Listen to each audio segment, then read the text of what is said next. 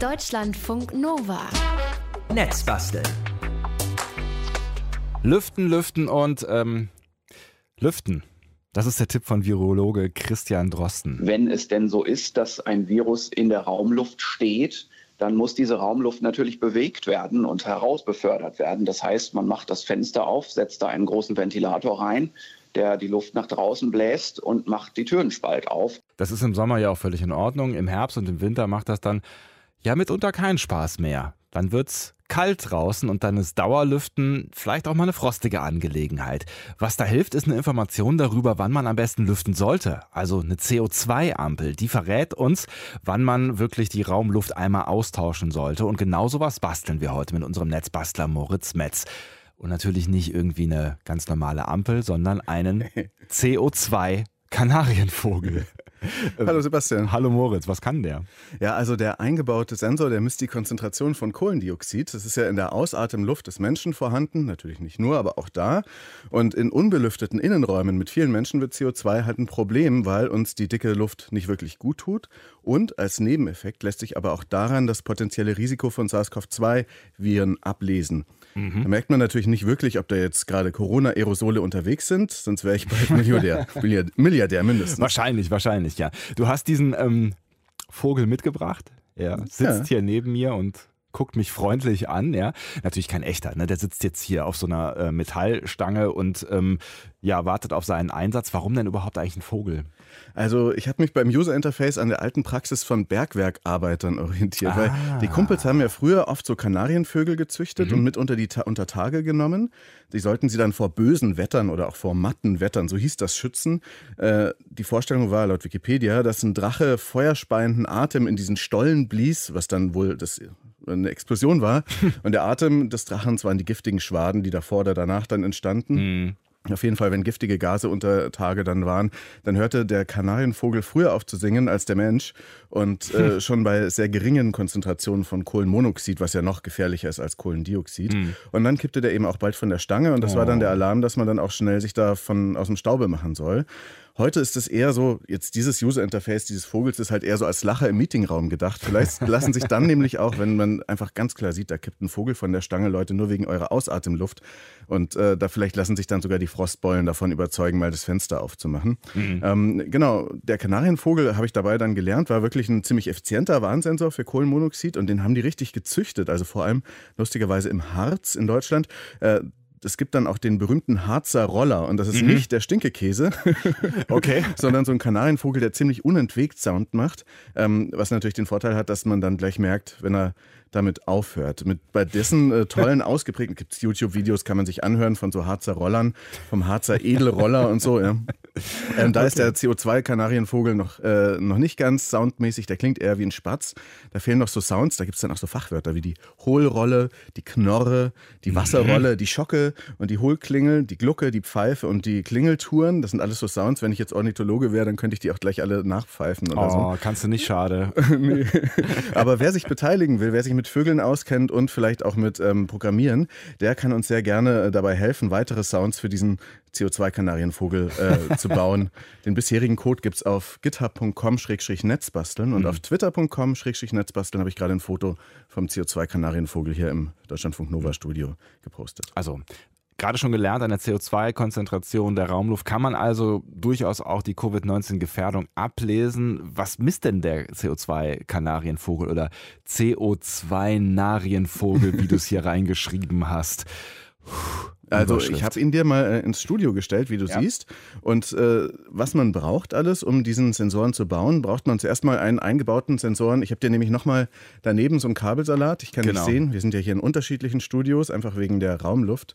Und ähm, ich habe dir einen äh, unzusammengebauten oder einen CO2-Kanarienvogel nur die Elektrik davon auch auf den Tisch gelegt. Das hast du gerade in der Hand. Weniger sympathisch als der echte Kanarienvogel. Genau. Aber ähm, ja, die Technik wirkt doch einigermaßen komplex. Was habe ich denn da alles jetzt in der Hand hier? Das sind so verschiedene Kabel und verschiedene Chips, die miteinander verbunden sind. Und das eine, das ist dieses Kästchen, was nicht das ganz große Kästchen ist, wo die vielen Kabel reingehen, sondern das ähm, wo nur vier Kabel reingehen. Ja. Das ist ein Sensor, der heißt SCD30. Mhm. Der ist das teuerste an dem ganzen Projekt. Der kostet ungefähr 40 Euro. Ach. Und der kann neben CO2 aber auch noch Temperatur und Luftfeuchtigkeit messen. Und naja, ist immer noch so klein wie eine Streichholzschachtel. Ne? Okay. Der misst eben dann CO2. Okay, und äh, was verarbeitet die Daten dann von so einem Sensor? Ähm, es gibt dann noch zusätzlich noch einen Luftdrucksensor, muss mhm. man noch sagen. Kann man, ist freiwillig ein bisschen, also ein Barometer, weil nämlich äh, das Gewicht von CO2 hängt vom Luftdruck ab und wenn man dann das, äh, den Luftdruck noch mit reinrechnet, dann hat man noch ein bisschen genauere Ergebnisse, Luftdruck, der in Hektopascal gemessen wird und so weiter. Das ist auch mhm. so ein Sensor, der heißt BME 280, der kostet nur ein paar Euro. Das ist diese ganz kleine, winzige Platine, die eher ist wie so ein Fingernagel. Ah, okay. Ähm, genau, und der misst dann auch nochmal Luftfeuchtigkeit und Temperatur mit, dann hat man so doppelte Messwerte. Das ist manchmal ganz sinnvoll so zum Kalibrieren und zum Vergleich. Es ist alles ganz schön, ganz schön zart. Ich habe äh, Angst, dass ich irgendwas kaputt mache. Aber es ist äh, alles ordentlich verlötet. Ja, ne? Nein, das ist zusammengesteckt und es kann tatsächlich auseinanderfliegen, aber dann steckt man es halt wieder hm. zusammen. Aber und das war tatsächlich schon so ähnliche Schaltungen in der Netzbastelsendung waren schon ein Problem, wenn sie dann wieder auseinandergeflogen sind und dann funktioniert es plötzlich nicht. Und dann hast du jetzt gerade das Kästchen angesprochen, ganz am Anfang, wo die ganzen Kabel alle auf einmal reingehen. Das wird dann wahrscheinlich äh, die Einheit sein, die äh, alles zusammenführt, wo dann auch die Daten gesammelt und verarbeitet werden. Genau, dafür braucht es eben zum Verarbeiten der Daten einen Minicomputer, der muss alle paar Sekunden die Daten von den Sensoren nehmen, Input und dann eben entsprechend reagieren, Output. Ähm, und das ist wie immer mein Lieblingschip, den wir schon oft in Netzbasteln hatten. Mhm. Der heißt, der ist Arduino-kompatibel. Arduino hat man schon mal gehört. Der Chip heißt ESP8266 oder Vimos D1 Mini. Der kann natürlich auch WLAN. Das ist natürlich das Tolle daran. Falls man das will, mal gucken, ob der CO2-Kanarienvogel auch welches kriegt. Aber man, wenn, man kann auch einfach einen normalen Arduino-kompatiblen Mikrocontroller nehmen. Kosten mhm. alle auch nicht die Welt. Dann kommen wir doch mal jetzt zur Programmierung von so einem Ding. Wie macht man das dann mit so einem Minicomputer? Es gibt da eine Software, die heißt Arduino IDE, das ist das Ent Entwicklungsinterface. Da hat man halt lauter so Textzeilen, ein einfaches Programm, würde ich sagen. Da muss man dann ähm, den Code aus dem Netz holen. Den gibt es eben bei github.com, Netzbasteln und dann auf CO2-Kanarienvogel klicken. Muss man eventuell noch anpassen. Da stellt man dann ein, zum Beispiel, an welchem Anschluss ist der kleine Lautsprecher fürs mhm. Piepen, an welchem Anschluss ist die kleine Leuchtdiode, die da dran hängt, noch ja. die verschiedene Farben macht und an welchem Anschluss sind die Sensoren. Dann, wie heißt der Hotspot-Name, weil es gibt WLAN. Ähm, dann, also solche Sachen Sachen kann man da alle noch einstellen und dann muss man das Ganze mit Hilfe eines USB-Kabels auf diesen Minicomputer draufflashen. Man kann das Ganze auch mit der Erweiterung ADU-Block programmieren. Das sind dann wie so grafische Puzzleteile, die man zusammenzieht. Das ist noch ein bisschen anschaulicher, gerade für Leute, die einsteigen mhm. erst in diese Programmiersprache. Das nutzt zum Beispiel ähm, der, äh, das ganze Projekt des Umweltcampus Birkenfeld. Das ist eine Außenstelle der Uni Trier. Mhm. Da gibt es einen sehr umtriebigen Maker, der da auch mit dabei ist, Guido Burger im Netz. Der hat mich auch auf diese Idee ein bisschen gebracht. Viele Grüße an Guido. Die haben so ein Mitmachprojekt zur bedarfsorientierten Lüftung vorgestellt mhm. ähm, und haben dann eine sehr gute Seite, die all das, was wir heute erklären, minus die, dieses Interface mit dem Vogel sehr gut ähm, auch erklären, sehr, sehr lesenswert, auch als Projektvorschläge für Schulen und so weiter. Mhm. Guido schreibt auch einen Artikel für das Make-Magazin darüber, das dann im Oktober rauskommt. Also wir sind nicht die Einzigen, die das machen, aber wir haben dann eben noch diesen Vogel dabei. Mhm. Und ähm, ich habe einen Bruder, an den ich auch herzliche Grüße senden möchte, der ist Profi-Programmierer und der nutzt dann noch so eine andere Umgebung, Platform.io. Das ist einfacher, sagt er. Ich finde, das ist ein bisschen komplizierter. Aber so oder so äh, programmiert man damit auch die Sachen auf diesen Mikrocontroller und mein Bruder hat auch den größten Teil der Programmierarbeit übernommen, muss mhm. ich sagen. Der hat dann auch sein eigenes CO2-Messprojekt geschrieben, ohne Vogel, ähm, was dann aber wiederum Vorlage auch für den CO2-Kanarienvogel war. Ähm, und ich habe dann eher an der Hardware-Ausgabe des Ganzen gebastelt. Hm. Also die Ausgabe des CO2-Wertes, ja. Was hast du da jetzt genommen? Es gibt ja nicht nur den Vogel, ähm, sondern auch. Ja, es gibt auch so eine Leuchtdiode mhm. nach dem Standard WS2812B, habe ich ja gerade schon gesagt, oder ja. Neopixel. Da kann man dann die Farbe ansteuern wie bei so einer Warnampel. Die habe ich dann unten in diesen Holzkasten ähm, eingeklebt. Das, darüber reden wir vielleicht später, weil es ist ja ein Holzkasten als mhm. Sockel. Ähm, dann gibt es noch diesen kleinen Piezo-Lautsprecher, äh, der die Ausgabe des Vogelzwitscherns macht und so einen kleinen Modellbau Servomotor. Das hast du da auch bei dir alles ja auf dem Tisch liegen. Das ist dieses blaue Kästchen. Ah. Das sind so funkgesteuerten Flugzeugen oder Spielzeugautos oder so klassischerweise drin. Aber Ach krass, das, das sind so kleine klein, Motoren. Der ne? hat so ein ähm, mhm. Getriebe drin und mhm. so einen mhm. kleinen weißen Arm, den man da noch ranschrauben kann. Und damit kann man dann bestimmte Bewegungen machen. Dann kann man sagen, fahr an Position 128 oder so. Mhm. Ähm, der soll dann den, Servo, äh, den Vogel von der Stange kippen lassen. der Vogel selbst ist so ein gefiedertes Dekotier. Ich, wollte, ich war im, erst im Tierbedarf und wollte so einen Gummivogel für so einsame Wellensittiche kaufen. Hab, hat mir die Verkäuferin gesagt, die sind inzwischen verboten. Ach. Ebenso auch wie Spiegel für den Vogelkäfig, weil die kriegen davon Knacks, diese Vögel. Das macht die wirklich verrückt. Also die, Ah, die okay. echten Vögel natürlich, weil sie die Dummi- Dummies dann immer aus Zuneigung füttern wollen und die verschlucken Mhm. sich dann und dann bleibt am Ende sogar vielleicht noch was im Hals stecken und entzündet sich oder im Gehirn. Also es ist auf jeden Fall keine schöne Sache, wenn man einen echten Vogel hat, dass man dann noch so einen Gummivogel dazustellt. Ähm, hier ist es aber ganz in Ordnung, jetzt diesen gefiederten zu Er verwenden. er ist ja auch alleine und wahrscheinlich genau. wird er nicht so schnell einsam. Okay. Ähm, wie hast du den Vogel jetzt mechanisch gebaut? Ich fange mit dem Sockel an. Ja. Da habe ich drei Scheiben abgesägt von so dicken, dicken Balkenholz, was ich auf einem Brennholzstapel gefunden habe. Du siehst auch, es sind drei so Schichten in diesem Sockel. Ne? Ja. Die habe ich dann äh, zwei davon wieder aufeinander geleimt. Ähm, das ist unüblich, dass ich da Längsfasern genommen habe. Hat mir dann eine Tischlerin gesagt, das ist auch ähm, Hirnholz heißt es, weil Mhm. das Holz sozusagen entlang der Faser da drauf geklebt ist. Dadurch ist es nicht so wahnsinnig stabil. Du siehst, das Ganze hat schon so ein bisschen Risse, aber ich finde, es sieht ganz rustikal aus. Ja, es riecht auch ich- ganz gut her. Frisches Holz immer. Genau, gut. und dann ja. habe ich immer unten den, also da habe ich die unterste Schicht mit der mittleren Schicht zusammengeklebt, habe die so ausgestemmt, dass da wie so eine Art Kasten entsteht in der Mitte. Mhm. Habe ich auch mit der Stichsäge und der Bohrmaschine vier so Löcher gebohrt und dann mit der Stichsäge ausgesägt. Und dann habe ich aus so Schweißdraht, äh, das ist dieser golden glänzende Draht, eben diese Vogelstange gebogen, die ist wie so ein umgekehrtes U, die kommt dann da raus. Mhm. Und dann eben diesen Mechanismus, dass der Vogel von dem Modellbauservo, was dann da innen drin reingeschraubt ist, ähm, bewegt wird. Ich muss sagen, ähm, das funktioniert noch nicht perfekt. Also der Vogel ist noch nicht ganz, der sitzt noch nicht richtig fest da oben auf dieser Stange. Die Idee ist eben, dass dieser Servomotor den dann runterkippt, wenn die Grenzwerte überschritten werden. Und, ähm, ich würde sagen, wir vergleichen gleich mal aber auch die CO2-Belastung in den beiden nebeneinander liegenden Studios. Ich nehme dann diese Schaltung rüber und du behältst den Vogel. Hauptsache, ich behalte den Vogel, dann ist alles in Ordnung. Ja, das Bastelergebnis bei mir zwitschert schon mal ganz fröhlich bei mir im Studio und du hast quasi auch nochmal den Rohling mit dabei. Der zwitschert auch ganz fröhlich bei mir im Studio. Man hört also jetzt, dass wir in einem Wald sind. Das ist doch schön, oder? Genau, das ist sehr schön. Es macht auf jeden Fall schon mal eine, äh, eine schöne ähm, gemütliche Stimmung hier, finde ich. Wir sollten das Licht noch ein bisschen dimmen und ein bisschen Waldluft wäre vielleicht auch nicht schlecht, aber das wollen wir ja eigentlich gar nicht. Wir machen jetzt hier einen kleinen CO2-Battle zwischen diesen beiden Kanarienvögeln. So schaut's ne? aus. Ähm, du müsstest mal mit deinem Handy äh, den Hotspot CO2 Narienvogel öffnen. ähm, ich mache das hier auch. Ich habe hier äh, natürlich äh, CO2 Narienvogel 2. Ja. Ähm, und dann kannst du ablesen. Ich kann das hier auch noch mal ein bisschen genauer ablesen. Bei mir ist die Temperatur im Studioraum äh, sowas wie 27 Grad, äh, Luftfeuchtigkeit 34 Prozent. Und der CO2-Wert sind bei mir, ähm, wenn ich das jetzt richtig sehe, 427 Parts per Million. Hm. Bei mir hat er noch so ein bisschen Probleme mit dem Verbinden. Was Seite müsste, ist wahrscheinlich egal, ne? Also Genau, das ist so ein Captive-Portal. Das heißt, der öffnet sich gleich am Anfang, wie wenn du in einem Café oder in einem Hotel zu Gast bist, wo dann die am Anfang von dem WLAN-Router dann nochmal irgendwie die Nutzungsbedingungen angezeigt werden. Also das sollte eigentlich auf deinem Telefon aufpoppen. er kämpft sich, er kämpft sich noch so ein bisschen durch. Äh, Vielleicht passiert es ja noch, sonst wird der Battle natürlich so ein Ja. bisschen äh, langweilig. Nee, aber weißt du was? Ich Hm? kann hier ja dank WLAN auch an meinem Rechner abrufen. Das habe ich gerade gemacht. Ich sehe, dass bei dir der CO2-Wert auf dieser Grafik sieht ein bisschen aus wie so eine ähm, rot. Gelb-Grün, ist das jetzt die Flagge Rumäniens oder Jamaikas? Auf jeden Fall hat man da so, ein, so eine Grafik äh, mit einer Kurve, einer Verlaufskurve. Und ich kann sehen, dass bei dir, ähm, aber du sitzt ja auch schon länger im Studio, Ja.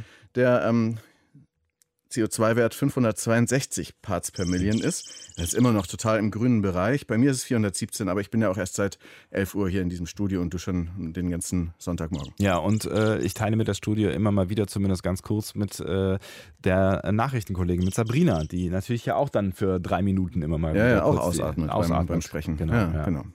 Ähm, aber lass uns doch noch ein bisschen über, während ich hier versuche, noch in dieses WLAN reinzukommen. Mein Gott, der Vogel sitzt jetzt schon schief. Ich muss, ich muss ihn gerade nochmal justieren, damit er auch im Zweifel runterkippt. Das biegen hier, wir noch zurecht, ja. Das biegen wir noch zurecht.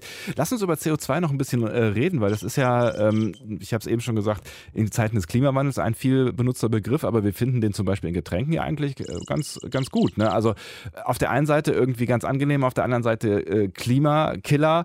Ähm, ist schon ein komisches Gas, oder? Ja, das ist äh, zum Beispiel ähm, beim Verbrennen von fossilen Stoffen entsteht das natürlich oder Ja. auch beim Ausatmen. In der Atemluft ist es aber nur zu 0,03 Prozent vorhanden. Außerdem ist es auch klimaneutral, wenn wir uns quasi pflanzlich ernähren. Ähm, also der Mensch trägt nicht jetzt mit seinem Atem zur äh, Erderwärmung bei.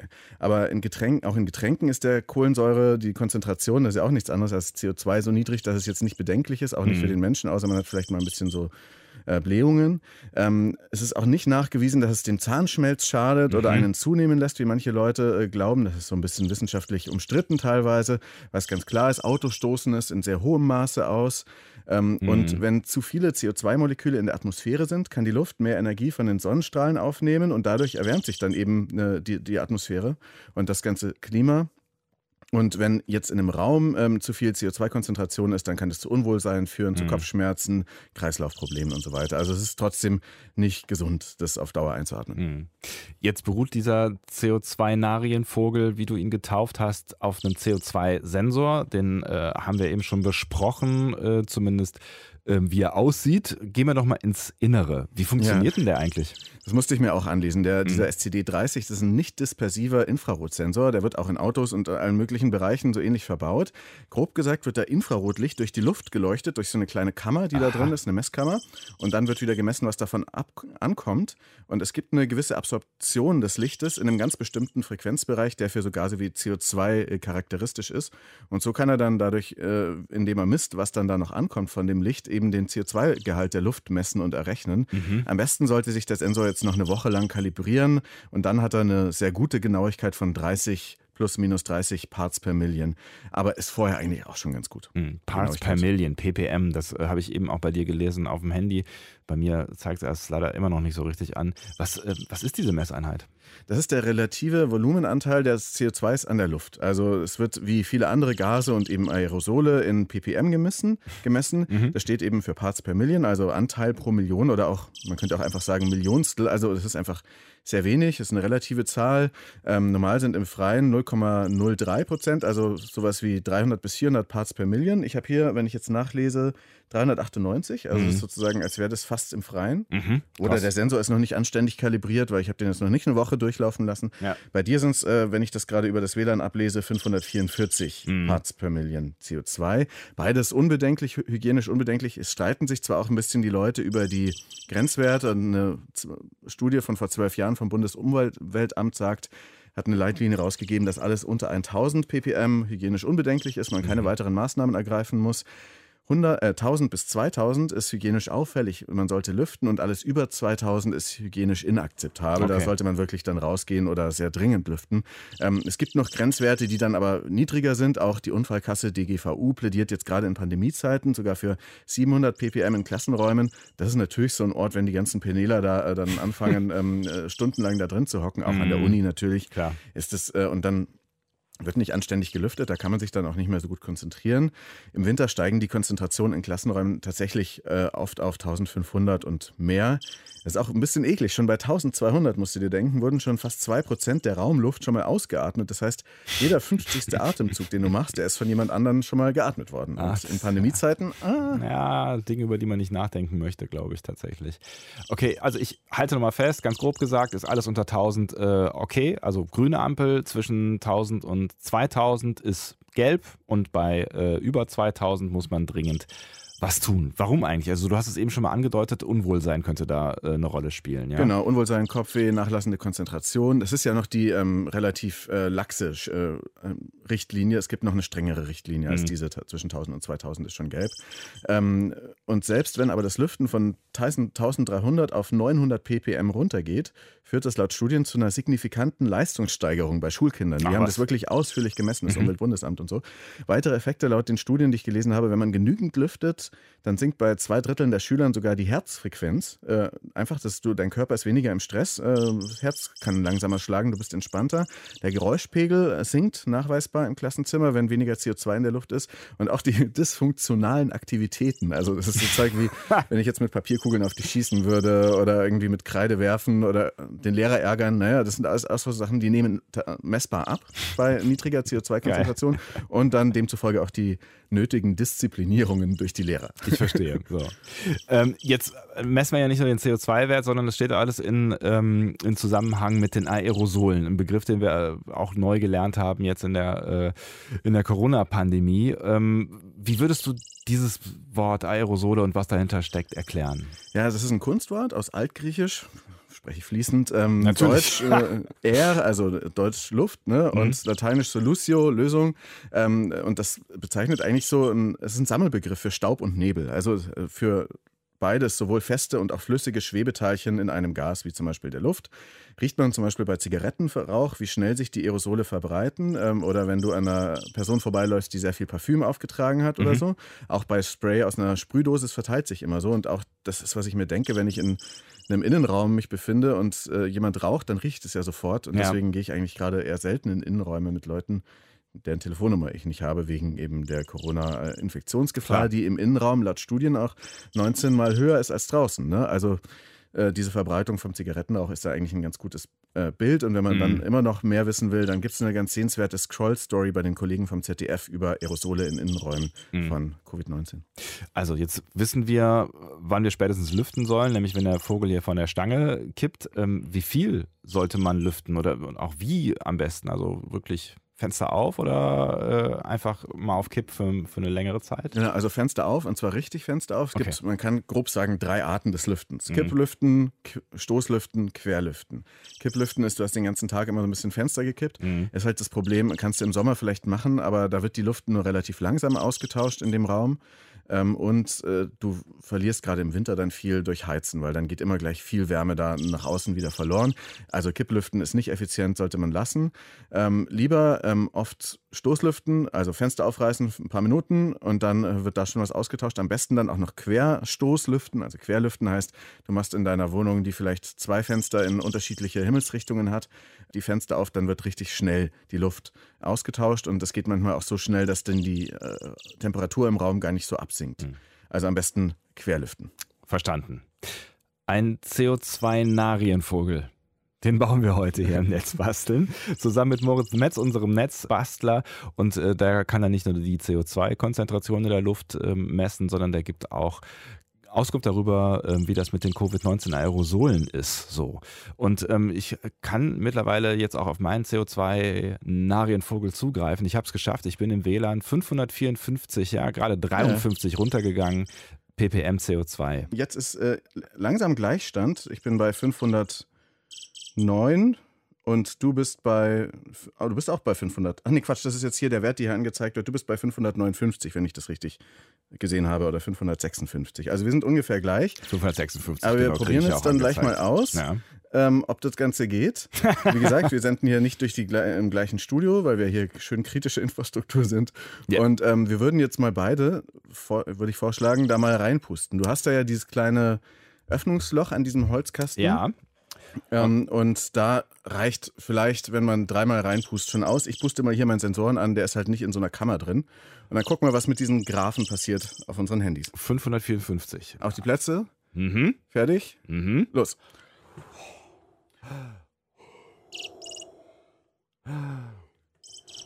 Okay, also ich habe jetzt dreimal. Ich habe jetzt auch dreimal. Ah, ja, ich bin schon bei 1000, bei 3000. Oh, oh, oh, oh, oh. Hast du den Alarm gehört? Ja. Oh, Bin bei 3560 angelangt. Oh, und Alter, du bist bei 8412. Eieieiei. Bei mir ist gerade der Vogel auch von der Stange gekippt und es leuchtet ein penetrant rotes äh, äh, Lämpchen hier. Ich Genau. habe das Gefühl, ich muss den Raum verlassen jetzt. Wenn du jetzt in diese, wenn du jetzt ein Zwerg wärst, der in diesem Holzkästchen sich aufhält, dann wäre es tatsächlich kritisch, dann solltest du ganz schnell rausgehen. weil 8000, 19.992 steht gerade bei mir hier. Äh, also 8000 ist schon ein Ei, ei, heftig, ei, äh, ei, ei. 13.000. Ei, äh, ei. Also das ist wirklich, man sieht da so eine Kurve, bei mir geht es jetzt auch schon wieder runter. Mhm. Ähm, ja, es geht auf jetzt wieder abwärts. 600. Das Problem ist noch, ähm, man muss dann natürlich, also das funktioniert soweit. Ja, offensichtlich. Problem ist aber, das habe ich nicht so beim Bauen bedacht.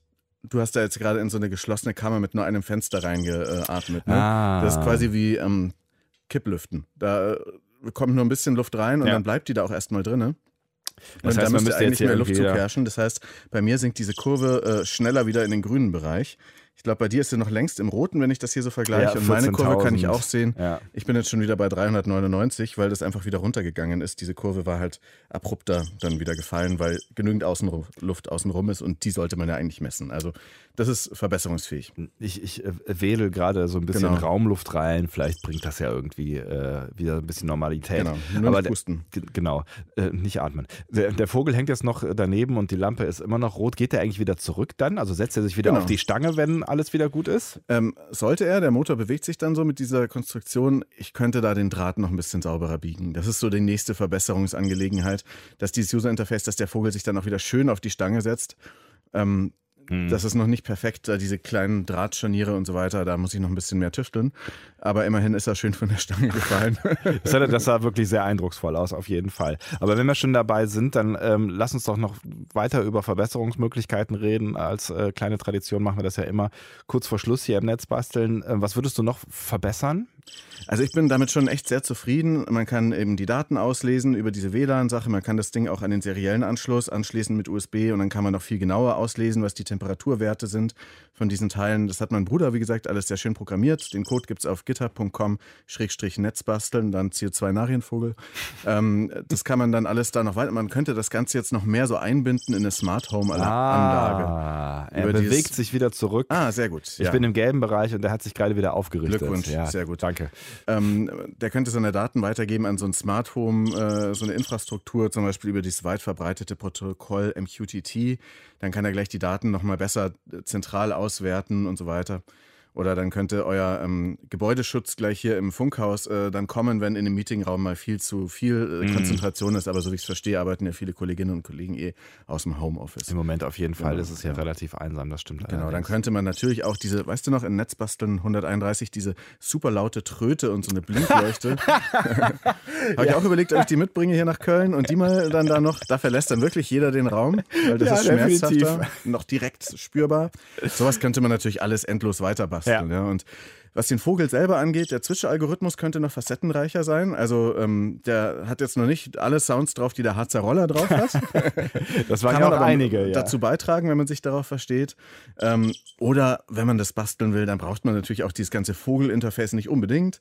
Wenn man nur CO2 messen will, gibt es auch tausend andere Bauformen und da gibt es dann eben auch sehr schöne Beispiele schon im Netz. Mhm. Habe ich ja erwähnt von diesem Umweltcampus. Verlinken wir auch auf deutschlandfunknova.de. Und man kann auch fertige Geräte kaufen, so Raumampeln für den Meetingraum und so weiter. Gibt es alles alles und wird diesen Herbst und Winter auf jeden Fall eine Rolle spielen. Mhm.